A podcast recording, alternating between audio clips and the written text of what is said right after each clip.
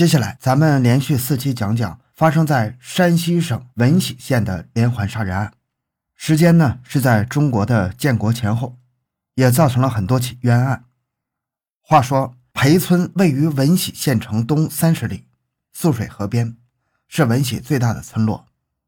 这个村子的历史可不简单，是中华裴氏的发源地，就是裴姓的祖先。这个裴氏是隋唐时期的华夏民族，光是宰相一级的官就出过五十九位。即便是到了明清两代，这个村子出的进士举人之多，在闻喜县是数一数二的。村子里两座土堡是早年间为了防匪患而建的，如今堡子里仍住着不少人家。村中里还有一条市街。每逢吉日，四乡八镇的百姓都来赶集，人山人海，热闹非常。谁知到了民国后期，战乱频繁，这个村子因为村大人多，又混进了几个害群之马，便搅得百姓不得安宁。到了一九四七年闻喜县解放的时候，这个村子还是有些乱，一连发生了三起大案。欢迎收听由小东播讲的《山西闻喜连环血案》，造成多起冤案。回到现场，寻找真相。小东讲故事系列专辑由喜马拉雅独家播出。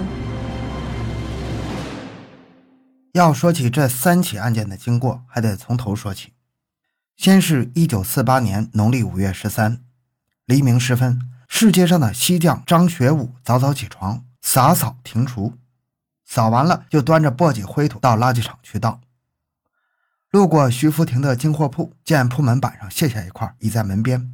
铺子里没有灯光，也听不见什么动静，心中不免有些狐疑，寻思着这里莫非是遭了贼了，便大声喊：“老徐，老徐！”却无人应声。张学武于是放下簸箕，探头朝铺子里看，模模糊糊中看见墙根床铺上一动不动地跪着一个人。说是跪，其实只是说下半身，上半身却是倒伏在床上，看样子像是徐福亭，还闻到一股刺鼻的血腥味张学武大惊，当下扯开喉咙，惊恐的大声喊道：“来人呐！来人呐！不好了！”街面上的人从睡梦中惊醒，纷纷跑了过来。天色已经是渐渐亮了起来，众人卸下铺板，进了铺子，看得真切。徐福亭被杀死在床上。被杀死前好像是在跪在床上求饶，就在求饶的时候被人砍死了。再细看，致命的刀伤是有三处，一处在右脑壳，只砍的脑浆迸流，一只耳朵也被砍成两半；一处在嘴上，下牙全部被砍落了，只砍的下巴都快掉了；一处在后脖根，把脊椎骨砍断，差一点脑袋就要落地。众人急忙向村长张新发报告。张新发到现场略一看，便急急忙忙借了辆自行车到区政府所在的地东镇，打电话向县公安局报案。公安局得到消息，不敢怠慢，火速派了两个干警前来。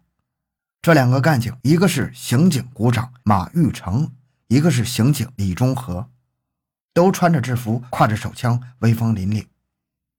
这是在一九四八年，国共两党的内战打得正在较劲的时候，山西省大部分县都已经解放了。但终究是刚解放，新政权建立伊始，诸事草创，政法队伍一下子扩大了好多。那么多人从哪里来呢？只能从县大队、独立营一类的地方武装里抽调。不用说，都是工农干部，一个个看上去是威风八面，脑子却是空空的，哪有什么办案经验？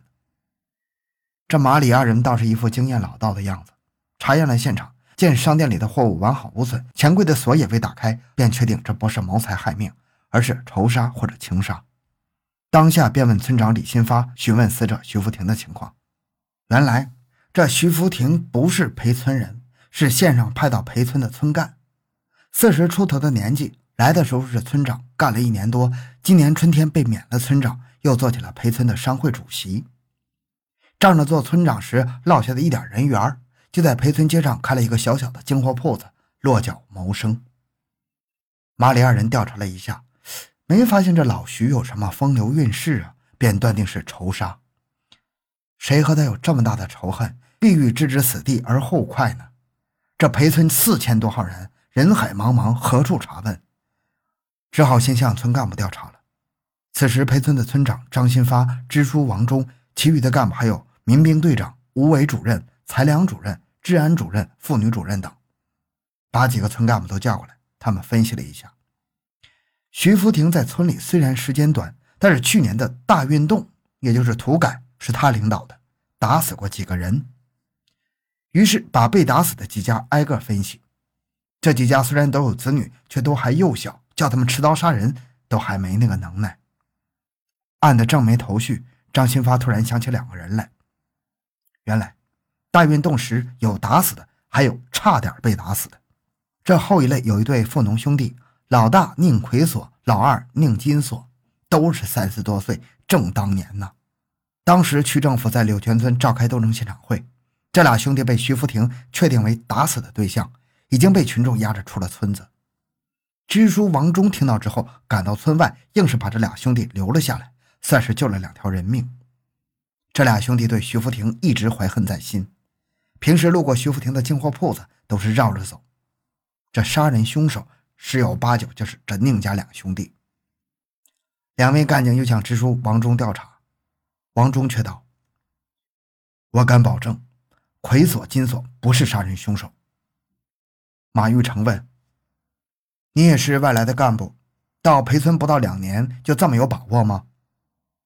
王忠道：“别的人我不敢说，这俩兄弟富农归富农，都是老实的庄稼人。那你看这杀人犯是谁呢？”王忠看看两位干警，说道：“我这这哪是我能说得清的呀？”两位干警又向民兵队长崔桃娃、吴伟主任孙亚调查，这两人都一口咬定是宁家兄弟。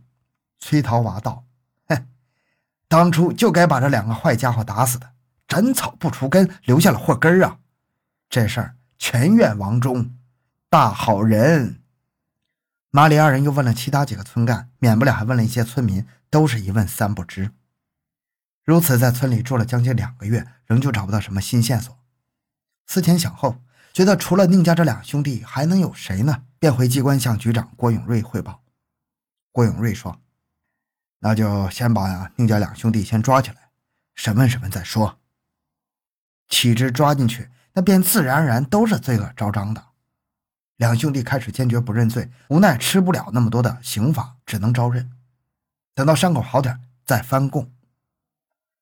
只因王忠几次到公安局给俩兄弟打保票，又有人背后说情，只能把两兄弟给释放了。这案子就不明不白的搁置了起来。这个杀人案还没了结，过了一年，也就是一九四九年农历七月十一日，裴村又发生一起抢劫案。这天，有个车户从东镇往衡水送货，货送到后又连夜从衡水返回东镇，路过裴村村外，已经是夜半时分了。这时，从高粱地里突然窜出三个匪徒，为首的握着手枪，剩余两个手持着杀猪刀，喝道：“站住！举起手！”正过脸去。月光下，车户看得真切，枪是真枪啊，刀子也是寒光闪闪，吓得浑身打颤，只能遵命，任其抢劫。车虽然是空车，但是车户身上有三十多块钱都被抢走了。车上还坐着个十三岁的小孩子，像木偶一样坐着。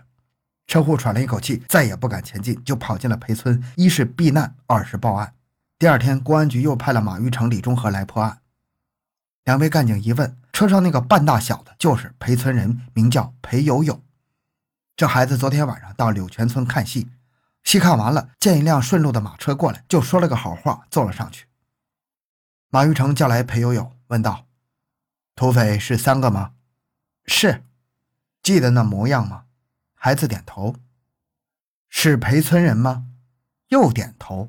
“都是谁？叫什么？”裴悠悠只是发愣，说不上话来。马玉成又问：“叫不上名字不要紧，你知道他们住在哪里吗？”点点头。马玉成道：“哼，那就好，到村子里去找。”当下就吩咐民兵带着裴悠悠去村里找土匪。原来呀，这孩子是胆儿小，面对公安人员，看着那腰里的手枪就紧张起来，嘴里都说什么自己都不知道。他带着民兵在村里转了一圈，竟带回来一个白胡子老头。老头子气得胡子都抖了起来，抗议：“我这把年纪了，能是土匪吗？”马玉成也觉得不太可能，就放了老头，沉下脸批评裴友友道：“你认准了？这是开玩笑的吗？”这马玉成的这张黑脸本来就难看，那脸一沉更是吓人了，当下把裴友友吓哭了。马玉成也考虑到孩子吓糊涂了，就叫孩子回家休息。第二天又把孩子叫过来，好言劝慰，叫他再去指认土匪。这回拉回来的竟是个瘸子，把两个干警气得不轻啊！无奈没有别的线索，只能叫他再去指认。第三次拉回来的是个叫安克勤的小伙子，年纪正轻，四肢健全。两位干警问裴友友：“认准了吗？”裴友友点头，于是就捆了起来。安克勤叫屈道：“前天晚上乔松年娶媳妇儿，我在菜案上一晚上不停的上菜，我哪有时间去抢人呢？不信你们去问呢。”马玉成冷笑道：“哼，少废话，走吧。到了县里你再狡辩。”把安克勤押回了县里。这安克勤起先也是死不招认的，无奈是酷刑难熬，由不得他了。那既然是招了，公安人员还要顺藤摸瓜，要他交代出同伙。安克勤心思：“那我该咬谁呢？那当然是谁和我有仇，我就咬谁了。可是想来想去，没什么仇人，于是就咬裴友友的哥哥，还有临走时捆他的民兵。公安局二话不说就把这两个人给抓了起来。不料安克勤遭此打击，不久就病了一场，看着快死了。公安局叫家属抬人，小伙子刚被抬进家门，就呜呼哀哉，咽了气儿。可怜一个好青年，遭此横祸，死于非命。”案子也就此搁置起来了。不过，另外那两个人倒是活着，继续不明不白的关着。